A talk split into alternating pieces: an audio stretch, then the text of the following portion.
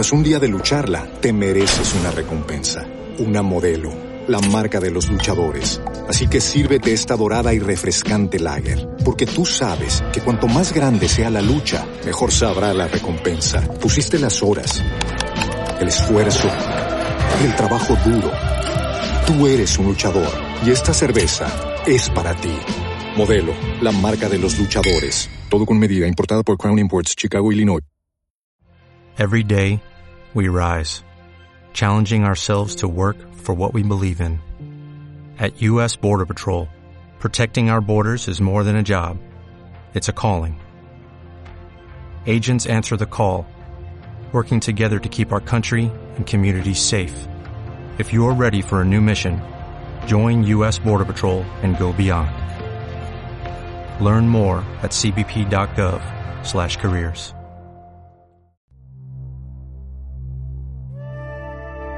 Equilibrio entre alma, mente y cuerpo. Bienvenidos a Sanamente, la cita con el bienestar. Dirige Santiago Rojas.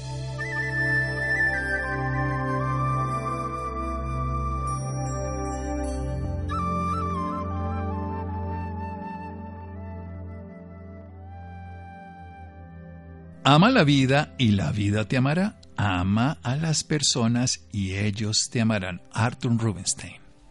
Buenas noches, estamos en Sanamente de Caracol Radio, una época maravillosa, la Navidad. Navidad es natividad, es nacimiento. ¿A qué podemos nacer? A miles de cosas. la simbología cristiana nos habla del nacimiento de Jesús en el corazón, nacimiento de la expresión más bella del amor que ha venido a este planeta. Pero en todos está, podemos nacer al amor, pero ¿qué, qué tiene que ver una palabrita que le vamos a poner? Que es la dignidad, porque a veces esa condición no está en muchas de las relaciones y a veces podemos caer no en el amor, sino en algo fundamental que puede ser eh, entendido desde otro lugar, que es la dependencia, que es además el maltrato, muchas otras cosas que podemos desde alguna perspectiva ver como amor, pero que no lo son. Vamos a unir esas dos palabras como mágicamente lo puede hacer nuestro invitado de hoy, Sergio Molina, un PhD en filosofía, miembro del grupo de investigación EPIME Leia. Tiene una investigación postdoc en la Universidad Autónoma de Madrid sobre el amor como modo primordial, una investigación doctoral en la Universidad Pontificia Bolivariana sobre el estado del hombre en el sistema económico capitalista contemporáneo y una investigación magíster de la Universidad Pontificia Bolivariana sobre el fenómeno erótico de Jean-Luc Marion. Es maravilloso hablar con Sergio, me honra tenerlo aquí en el programa y vamos a hablar sobre estos dos temitas. Querido Sergio Molina, buenas noches y gracias por acompañarnos. Buenas noches, qué gusto acompañarlos, doctor, qué gusto estar aquí, Santiago, nuevamente con tus oyentes y abordando este tema que es tan importante, tan oportuno siempre, además. Vamos a definir en dos, dos cositas las palabras, pero luego vamos a desarrollar la idea después de un pequeño corte comercial. ¿Qué es esto de amor y qué es esto de dignidad? El amor es un suceso, es una experiencia y es un acontecimiento de cada persona está siempre en las personas. Dejémoslo como un suceso y un acontecimiento que obviamente debe ser guiado y que no lo debemos dejar a la subjetividad. Bueno, y le vamos a poner la palabra entonces dignidad. Ya decimos que es un suceso, una experiencia que es muy personal, muy, muy personal, y vamos a esa palabrita dignidad. Y ahí vamos, con dignidad como reconocimiento. Y ojalá se juntan las dos expresiones y los dos significados en cuanto a que es un reconocimiento propio, incluso la una y la otra, tanto amar como infinitivo y dignar o dignificar como infinitivo, tienen una particularidad y es que ambas son reflexivas, es decir, puedo amarme y puedo también dignificarme, que es lo que vamos a hablar hoy. Eh, dignidad, una expresión muy cercana al amor propio y ese es uno de los planteamientos que vamos a dejar hoy. ¿Cómo me puedo reconocer y al mismo tiempo valorar? Reconocimiento y valoración, que además nos da autoestima y nos da una relación en equilibrio. Aportamos amor y también podemos recibir amor en una condición de equilibrio, no una demanda ni una, en este caso, simple y llanamente migajas, que es lo que generalmente aportamos. Bien, vamos a hablar sobre eso después de un pequeño corte con Sergio Molina, PhD en Filosofía miembro del grupo de investigación Epimeleia. Seguimos en Sanamente. Síganos escuchando por salud. Ya regresamos a Sanamente. Bienestar en Caracol Radio. Seguimos en Sanamente.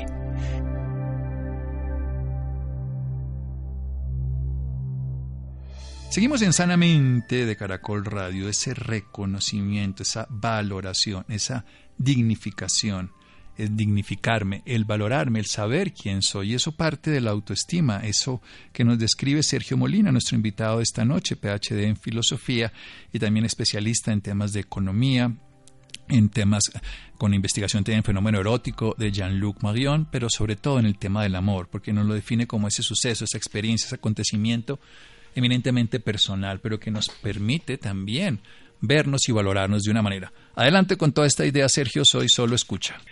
muchas gracias. Y qué oportuno abordar la dignidad como un pendiente que yo tenía en la vida, un tema que acabo de desarrollar con la Universidad Pontificia de Salamanca. Apenas hace 10 días eh, se presentaron los resultados de esta investigación que nos dejaron unas luces muy importantes. La dignidad normalmente se invoca y se solicita o se demanda en términos civiles y en términos colectivos. Y yo creo que los oyentes han escuchado eso de que las personas se sienten indignadas y por indignación reclaman esto o lo otro. No confundir esa indignación o ese estado de desacuerdo con una situación de rabia. A ver, las palabras tienen mucho poder, los oyentes ya lo saben, y en eso, Santiago, yo creo que has hecho mucho, muchas veces eh, lo que decimos, lo que pensamos. Entonces es importante también saber la consecuencia de lo que decimos y sobre todo la congruencia de lo que decimos. Me llevó todo este tema ah, de ver las manifestaciones, las personas en la coloquialidad, en el día a día, cuando decían que ante esta o aquella situación se sentían indignados.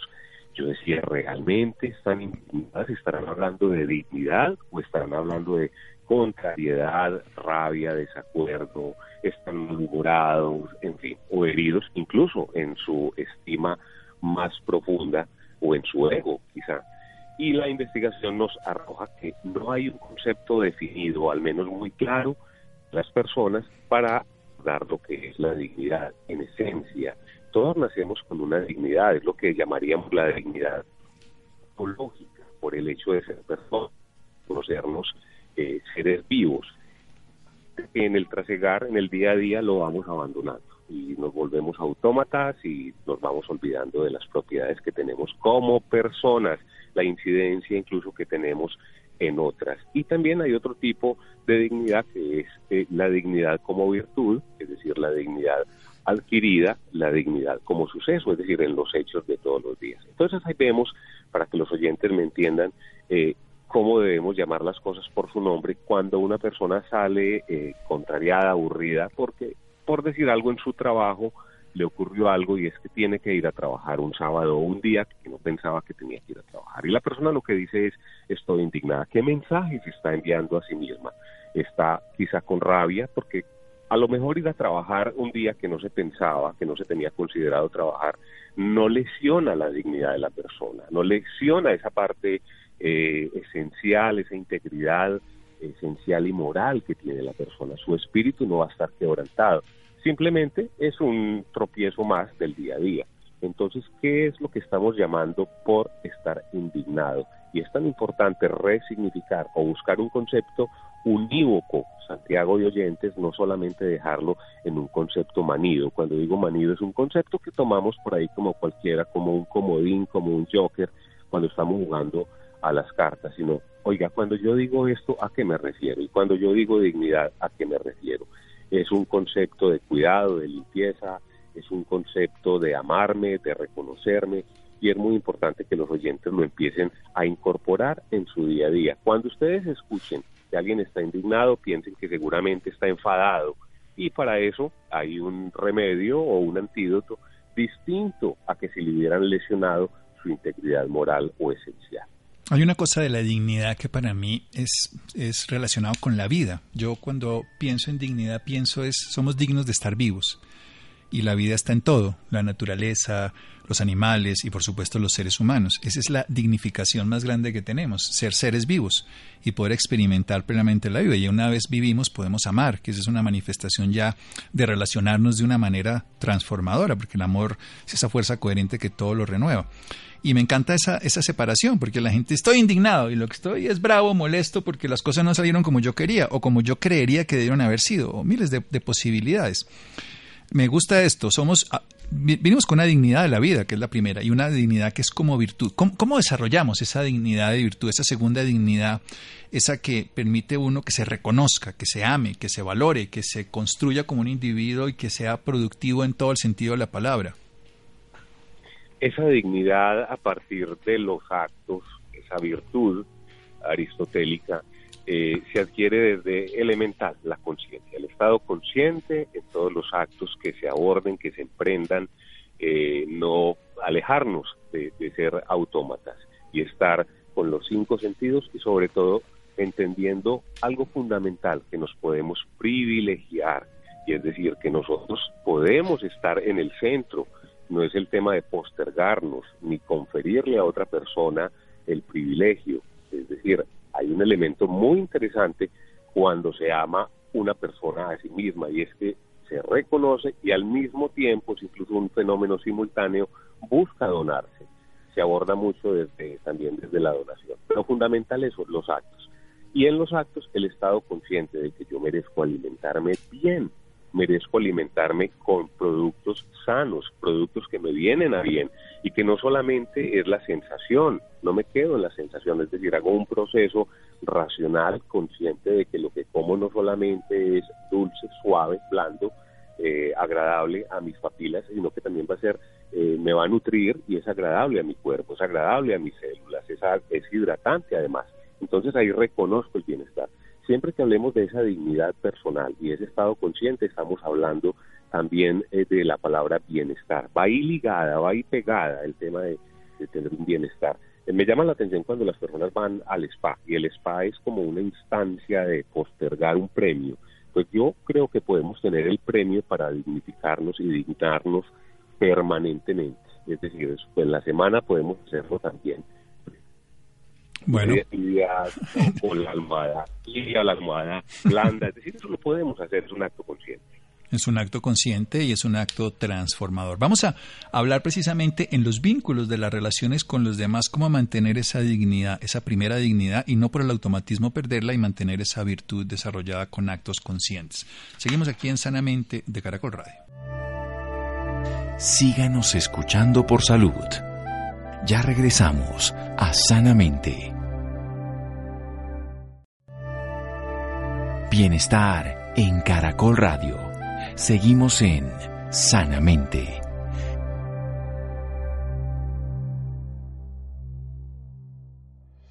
Seguimos en Sanamente de Caracol Radio. Sergio Molina nos está hablando del amor y la dignidad. Él es un PhD en filosofía, miembro del grupo de investigación Epimeleia. Tiene una investigación postdoc en la Universidad Autónoma de Madrid del amor. Ahora nos habla una Universidad de Salamanca sobre esto de la dignidad. Una bellísima explicación además que nos ha dado que vale la pena volver a escuchar que nos habla también, ha hecho otras investigaciones en la Universidad Pontificia Bolivariana sobre el sistema económico capitalista y una magíster en la Universidad Pontificia Bolivariana también sobre el fenómeno erótico de Jean, Jean-Luc Marion. Nos está hablando de que nosotros, sí, hablamos de que estamos indignados porque pasan problemas, porque el gobierno, porque la pareja, porque el jefe, porque los días, porque los años, por lo que sea. en realidad hay que quitar esa palabra desde el contexto de lo que significaría, porque eso es una contrariedad, rabia, herida, desacuerdo, molestia, frustración, lo que quieran. Pero la dignidad existe en el ser humano estamos, nacemos con la dignidad de ser un ser vivo y estamos capacitados para desarrollarla, pero lo perdemos, nos volvemos autómatas y perdemos esa, esa propiedad como personas y nos volvemos parte de un colectivo sin identificarnos. Por eso podemos rescatar, como diría Aristóteles, esa condición a través de actos de dignificarlo como virtud, una que podemos desarrollar a través de un elemento esencial, la conciencia el saber quiénes somos, el saber qué buscamos, el saber qué queremos, el saber cómo nos relacionamos y con nuestro cuerpo. Y ahí viene entonces esa capacidad de amarse, de motivarse a cuidarse y de ahí poder donarse. ¿Podríamos hacer cualquier cosa por amor? Entonces sería la pregunta, Sergio, ahí en este estado de dignidad que la gente dice es que todo lo puedo hacer por amor, es que tienes que hacer todo por amor. todo lo puedo hacer con amor. Es, es distinto hacerlo por amor. Sí, genial. Y eso es lo, lo, lo interesante de vigilar el concepto, vigilar el término y no llamar amor a cualquier tipo de sentimiento que aparezca por ahí, ni a cualquier tipo de acto que aparezca por ahí, porque también estarán los apegos, que no es amor, estará también la conveniencia y el usufructo, que no es amor, y estará también la utilidad, que no es amor, los objetos no son muy útiles, en ellos reconozco su utilidad, pero mm, es cuestionable decir que yo amo esta silla o que yo quiero este suéter. Quizá tenga unos buenos recuerdos, un buen significado, o sea, un símbolo importante para mí, un suéter, una bufanda, unos guantes, pero finalmente me está dando es una utilidad y pasa algo similar con la dignidad. Ya empiezas a abordar un tema, Santiago, que me gusta mucho y es que los dos, tanto el amor como la dignidad, no se quedan para sí, es decir, no se quedan en la sola persona, no es un tema eh, para sí mismo, es un tema para entregarse. Pero primero se reconoce, la persona se dignifica, uno, la, la, dignidad no viene necesariamente, tiene que venir de afuera, la dignidad parte de sí mismo, es ese reconocimiento. Pero es algo muy bonito también cuando puedo entregarla y cuando ya debo, me veo casi que exigido a entregarla si me trato bien, necesito tratar a los demás bien. Si reclamo algo que los demás me den un tratamiento de digno, pues igual yo debo hacer esa, esa devolución en reciprocidad. Entonces ya nos lleva a examinar ese trato, cómo yo reconozco al otro. El tema de reconocerlo, eh, que es el personalismo en, en filosofía, es bellísimo porque en esa misma medida en que yo veo al otro, veo que no estoy solo, que el otro es un acontecimiento y que no somos similares puestos en un escenario, sino que somos excelsos, tenemos la virtud, somos virtuosos. La invitación que yo hago. Luego, ahí también encontramos en la investigación eh, algo muy interesante y es que la dignidad y el amor se pueden testimoniar. Es decir, yo puedo en familia, y esa es una invitación que yo le hago a los oyentes, hablar y con los hechos dar cuenta de la dignidad, de cómo respeto al otro y por qué lo respeto. Y lo puedo hacer desde el amor, por el amor, con el amor y también hablar de la dignidad, que se debe volver un tema de la mesa del día a día, la dignidad, el permitir, desde la palabra, desde el acto, incluso no vociferar tanto por ahí que las personas, sino demostrar ese respeto y ese esto es muy importante, el volver a juntar esas dos palabritas y ponerlas en el orden. Y me encanta esa definición, ¿no? Con amor podemos hacer cualquier cosa, pero si lo hacemos por encontrar el amor, pues vamos a perder, porque el amor está en nosotros y podemos evidentemente exaltarlo a través de un tercero, de, una planta, de una persona, de lo que sea, de la vida, del trabajo. Pero si hacemos cosas para obtener amor, generalmente, como se dice popularmente, vamos por lana y salimos trasquilados. ¿Cómo, ¿Cómo le ponemos ahí otra vez esa palabra de dignidad? Integremos la palabra respeto, pongámosla en la mitad o en, a un ladito entre el amor y la dignidad, para que lo veamos con nosotros y con los demás. Respeto en la medida que reconozco al otro, lo reconozco y voy con los ojos abiertos en, modo estado consciente y puedo darme cuenta quién es el otro. Luego nosotros, cada uno de nosotros la vida de los demás la vida no solamente es el alumbramiento que conocimos en el nacimiento y que lo vemos cuando se, se viene de la madre, no, damos todos los días, estamos dando vida a los demás, a medida que los reconocemos y los respetamos. El decíamos hace un momento, es cordialidad, es dejar pasar con un gesto amable, es empatizar con la otra persona, es entender e intuir la circunstancia de la otra persona. Reconocer la circunstancia del otro es hacernos amigos del otro y facilitarle de alguna manera que el otro también transite y viva es un reconocimiento. De eso va a traer reciprocidad y es un tema finalmente de convivencia, se vuelve un tema social. Qué bueno que todos empecemos a trabajar con esta palabra del respeto, que es el reconocimiento del otro. Merezco un bienestar, el otro merece un bienestar. Eh, en esa medida yo creo que podemos alcanzar un equilibrio y una convivencia magnífica y sobre todo importante recobrar el significado de que parece tan obvio, cosas que aparentemente están sabidas, eh, pero que no, que se van perdiendo como desgaste, como es el caso de la dignidad. Por ejemplo, que la dignidad no es un privilegio, que la dignidad puede pensar por mí mismo, que si yo estoy de alguna manera generándome dignidad, no estoy siendo egoísta. Eso es un estado que yo puedo darme y que la dignidad no es una reacción súbita, como cuando escuchamos a tantos amigos que hablan de que están indignados. Eso estaríamos hablando de un tipo de emoción o una contrariedad, como lo dijiste hace un momento, eh, Santiago. Hay que llevar la dignidad a unos escenarios que trasciendan, sola, trasciendan el tema del, del reproche civil o el derecho civil o el derecho incluso colectivo y no dejarlo en rabia, porque ya bien lo sabes, lo has dicho, la rabia acidifica el cuerpo y un cuerpo acidificado se enferma un cuerpo acidificado se enferma y además un cuerpo que no se cuida, pues no tenemos cómo experimentar el amor. Y hablemos del otro lado, ¿dónde ponemos el miedo en toda esta historia? El miedo a, exigir, en el sentido, no, con agresividad, pero en el comportamiento, el, el, respeto del otro y se exige con acciones, pero ahí donde el miedo hace que a veces seamos totalmente lo contrario, agredimos, destruimos o huimos. Me encanta, me encanta que cites eso, Santiago, porque observábamos en trabajo de campo que el indignado, y creo que a ustedes les ha pasado igual, el indignado casi siempre está en una actitud de histrionismo, eh, levanta la voz, habla más rápido, hace un reclamo elevado, se lo comenta a otras personas, es decir, es evidente su disgusto, digamos que está transformado, está salido, salido de sí. Es lo que nosotros tenemos que evitar en las personas y en nosotros mismos. Es decir, ¿de qué estamos hablando? ¿Es un sentimiento o es una emoción súbita que de alguna manera es una, es una enfermedad? Entonces nosotros lo que tenemos que eh, hacer es reconocer la circunstancia que nos está afectando para darle nombre propio y por supuesto tratamiento propio, no ante una situación, pero, pero por unas causas y por unas razones y con una explicación, no justificación, sino con una explicación acorde exactamente a lo que estoy viviendo, que nada, absolutamente nada tendrá que ver con un tema esencial. A lo mejor no está lesionada mi condición. Entonces ahí es donde nosotros tenemos que saber qué tipo de reclamo estamos haciendo o a lo mejor que no hay lugar a reclamo, simplemente a una observación de un hecho que no me viene a bien. Sí, y además cuando uno se indigna, en el sentido no real del término, sino se contraría, se pone rabioso, se está envenenando.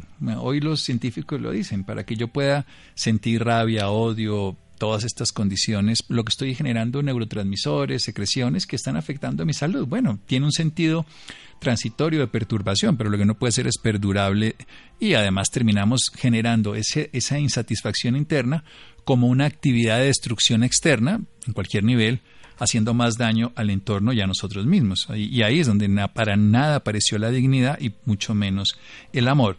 Y ya para terminar, ¿cómo cultivar esto en nuestro proceso personal? Como no hay un ABC, pero como un camino consciente, cotidiano, útil para que desde nuestra propia dignificación, que nacemos con esto y lo podemos desarrollar como virtud, desde un amor con respeto, podemos generar ese bienestar que nos da todo este, este proceso de amor propio, de autoestima, de valoración.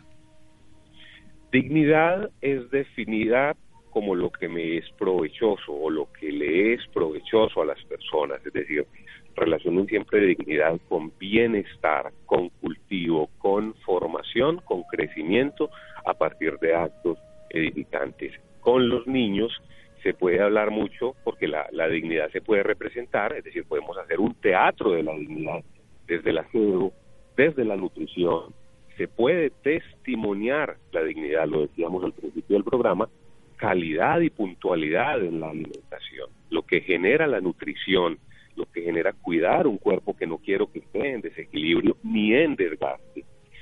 Buen trato desde la palabra y es un aspecto neurolingüístico, pero más que condenar y satanizar términos, es poderlos explicar. Y hay algo muy interesante también que podemos hacer desde la formación, y es que hay acontecimientos que se explican otros se justifican, pero saber qué está explicado y qué está justificado, y más adelante lo podemos eh, mirar en otro, en otro tipo de episodio.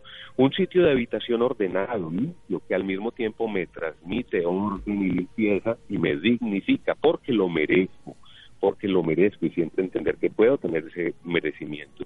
Un descanso reparador, eso también me genera eh, dignidad y que puedo propiciarle a los demás que también descansen. Mis empleados también pueden y deben descansar, es decir, puedo siempre testimoniar como lo vengo diciendo. La información de la que me rodeo, los estímulos que llegan de afuera, los influjos, ese contacto natural y sobre todo ese privilegio que tenemos nosotros de estar en la naturaleza, de ser parte del entorno, son pequeños actos y pequeños elementos que nos pueden hacer conscientemente, nos pueden hacer mejores personas y es donde está lo que veníamos diciendo ahora, la virtud. Es decir, no solamente con el nacimiento somos dignos, sino también desde los actos. Con el nacimiento somos dignos y después desarrollamos esa dignidad a través de los actos. ¿Dónde podemos encontrar a Sergio? En redes sociales, ¿dónde lo podemos seguir, aprender, valorar y crecer de la mano.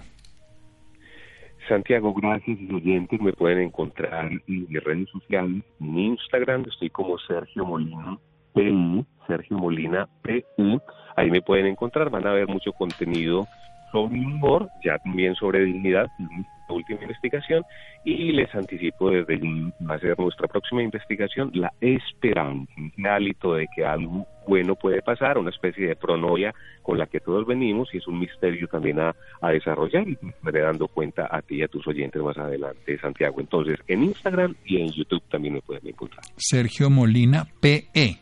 Esto es de... Sergio Molina PE. Esa P... En Instagram. Sí, sí, pero ¿qué significa? Ah. Son las iniciales de mi, de mi apellido, Sergio Molina PE. Sergio Molina P, donde lo podemos seguir, donde lo sigo, donde aprendemos, donde compartimos. Ya para terminar de todas maneras y para dejar a las personas, hablemos un poquito de esa filosofía, amor a la sabiduría. ¿Cómo, cómo compaginamos ese amor a lo cotidiano, a la pareja, a, pues a nuestro propio cuerpo, con amor a la sabiduría? Amor a la sabiduría y amor al conocimiento. Con la pareja es el reconocimiento y el dejar ser.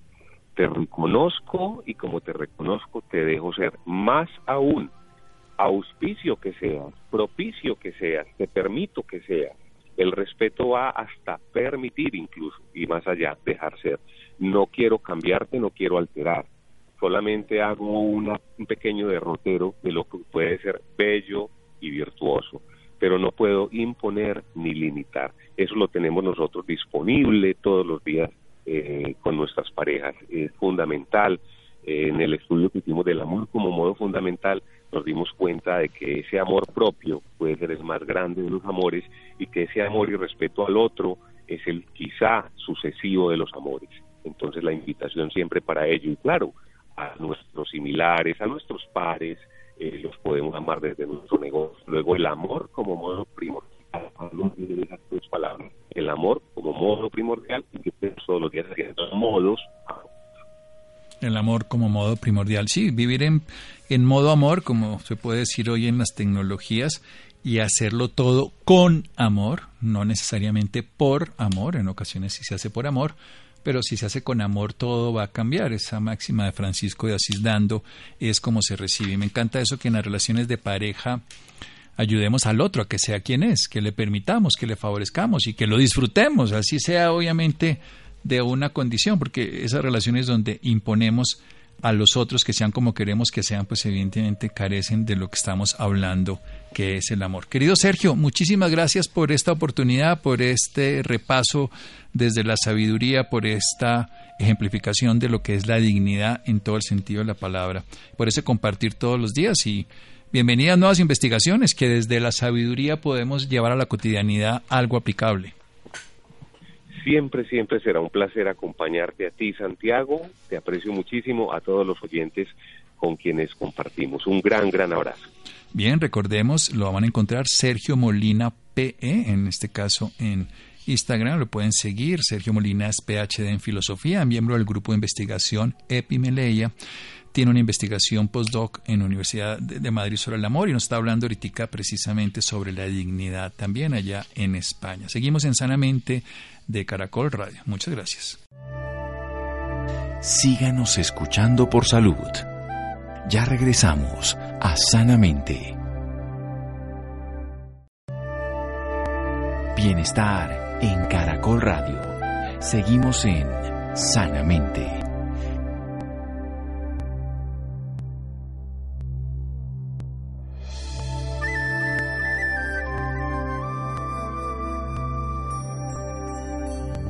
Seguimos en Sanamente de Caracol Radio. El 64% de las mujeres que viven en ciudades como Bogotá, Cali y Medellín sufren alguna enfermedad reumática. Así lo reveló un estudio realizado bajo la estrategia epidemiológica COPCORT, diseñada para la identificación, prevención y control de las enfermedades reumáticas en países en desarrollo, llevado a cabo por la Universidad de La Sabana y la Asociación Colombiana de Reumatología entre enero y marzo del año pasado. Bien, Laura, un poco más al respecto. Santiago, muy buenas noches para usted y para todas las personas que nos sintonizan a esta hora. Para hablar un poco más sobre este tema nos acompaña el doctor Carlos Guerrero. Él es director científico de Stingwell, instituto que trabaja temas de dolor, es médico cirujano egresado de la Pontificia Universidad Javeriana de Bogotá, con especialización en ortopedia y traumatología y con subespecialidades en temas de cirugía de rodilla y astrocopia y de Ortopedia Infantil en Buenos Aires, Argentina, quien dice que gracias a su gran inquietud científica y misión de cambiar vidas desarrolló un programa único en Colombia, con manejo enfocado en el concepto de ortopedia regenerativa. Doctor Guerrero, muy buenas noches y bienvenido a Sanamente. Muy buenas noches, muchísimas gracias por este espacio. Bueno, doctor, para empezar y contextualizar un poco más a nuestros oyentes, Háblenos sobre las enfermedades reumáticas. ¿De qué se tratan? Ok, el programa que nosotros tenemos en nuestro instituto es un programa dirigido tanto a enfermedades reumáticas, autoinmunes, como a enfermedades degenerativas del sistema osteoarticular. Entonces acá empezamos a hacer diferenciación entre lo que es artritis y artrosis. Al final del ejercicio, ambas se manifiestan de la misma manera, que es dolor en las articulaciones, inflamación, deformidad y por supuesto todo esto lleva a tener una dificultad en el día a día, es decir, una pobre calidad de vida. Nosotros estamos enfocados con nuestros tratamientos de medicina regenerativa y células madre en mejorar la calidad de vida de toda la población colombiana. Bien lo decías, mucho más del 60% de la población en Colombia sufre de algún tipo de patología articular. Algunas de ellas son susceptibles de ser tratadas con cirugía. De hecho, mi formación universitaria está enfocada hacia eso, hacia la parte quirúrgica. Pero desde hace más o menos unos seis años, con el advenimiento de todas las nuevas tecnologías a nivel mundial, tenemos la posibilidad de empezar a hacer tratamientos sin necesidad de cirugía. ¿Esto de qué se trata? Se trata de hacer unos protocolos en los cuales se hace una preparación de los pacientes con antioxidantes, los cuales nos empiezan a disminuir la inflamación a nivel de las articulaciones, nos ayudamos de terapias como las ondas de choque, como el láser, como la magnetoterapia, todo eso, como te digo, encaminados a disminuir inflamación a nivel de las articulaciones. Doctor, ¿desde qué edad empieza a aparecer esta enfermedad? Bueno, depende de varias circunstancias. La artrosis empieza a gestar desde que nosotros empezamos a perder hidratación en el cuerpo, que está demostrado que aproximadamente desde los 35 años la cantidad de agua en el cuerpo humano empieza a disminuir. De ahí la importancia de durante toda la vida mantenernos hidratados, tomando agua, comiendo saludable, todo lo que sabemos en este momento que es para tener una buena salud. Esto es mucho más cierto cuando en la familia ha existido antecedentes de artrosis y de desgaste. La máxima manifestación de la artrosis empieza a darse alrededor de los 55-60 años. Lo que sucede es que la artrosis es un problema multifactorial. El paciente es obeso, tiene mayor posibilidad de tener artrosis. Si el paciente además hizo durante toda su vida una actividad fuerte. Hablemos, por ejemplo, deportistas de alto rendimiento como los futbolistas. En un 90% los futbolistas tienen en la edad adulta un problema de artrosis. Entonces, digamos que no es fácil decir a qué edad como tal para empezar. No es una regla y no todos vamos a tener artrosis al final de la vida. También tenemos que hablar de los procesos de artritis. La artritis es un proceso autoinmune en el cual nuestro cuerpo está determinado, digámoslo así de alguna manera, desde la parte genética a desarrollar la enfermedad. Cuando no sabemos, existe artritis juvenil y existe artritis del adulto. Entonces, desde los niños, si tienen una carga genética que viene determinada a producir una artritis, se puede llegar a producir. Bueno, doctor, ya para finalizar, a mí me gustaría que usted le, le diera unos consejos a nuestros oyentes para que prevengan estas enfermedades. La prevención de la artrosis y de la artritis viene determinada por una muy buena alimentación, una muy buena hidratación y muy buenos hábitos de ejercicio y de deporte. Si nosotros en el día a día incorporamos una rutina de ejercicios en la cual tenemos fortalecidos nuestros músculos, tonificado el cuerpo, eso hace parte de la protección de las articulaciones en nuestra vida adulta. No hay como tal un medicamento, no hay como tal una sustancia que diga vamos a prevenir. Lo que sí es cierto es que cuando empiezan los síntomas de la artrosis, como son dolor, inflamación de las articulaciones, debemos actuar en, esa, en ese momento. ¿Por qué? Porque mm, generalmente cuando asistimos a nuestro médico, cuando asistimos a nuestra EPS, nos dicen, tiene una artrosis, no hay nada que hacer, simplemente empiece a tomar analgésicos, acetaminofén, diclofenac, todos los que conocemos, pero resulta que sí existen posibilidades de detener la enfermedad, de cambiar el curso de la enfermedad. Pero si nosotros los dejamos progresar a que exista un daño completo de la articulación, ahí ya es muy difícil y es irreversible. Bueno, doctor Carlos Guerrero, muchísimas gracias por acompañarnos esta noche en Sanamente y por esta valiosa información. Muchísimas gracias a todos ustedes y no duden en consultar con su médico de confianza o directamente en nuestro instituto. Estaremos felices de poder ayudarlos en mejorar su calidad de vida. Llegamos al final de Sanamente. Gracias Jonathan, Laura, gracias a Estefanía, Ricardo Bedoya y Ciro Rodríguez. Quédense con Navos en el camino con Ley Martín. Caracol piensa en ti. Buenas noches.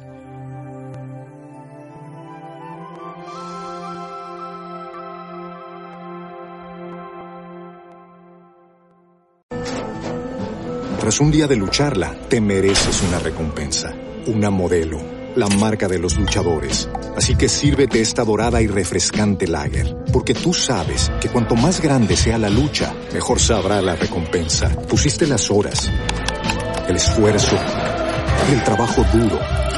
Tú eres un luchador y esta cerveza es para ti. Modelo, la marca de los luchadores. Todo con medida, importada por Crown Imports, Chicago, Illinois. ¿No te encantaría tener 100 dólares extra en tu bolsillo? Haz que un experto bilingüe de TurboTax declare tus impuestos para el 31 de marzo y obtén 100 dólares de vuelta al instante. Porque no importa cuáles hayan sido tus logros del año pasado, TurboTax hace que cuenten. Obtén 100 dólares de vuelta y tus impuestos con 100% de precisión. Solo con Intuit TurboTax. Debes declarar para el 31 de marzo. Crédito solo aplicable al costo de la presentación federal con TurboTax Full Service. Oferta sujeta a cambios o cancelación en cualquier momento.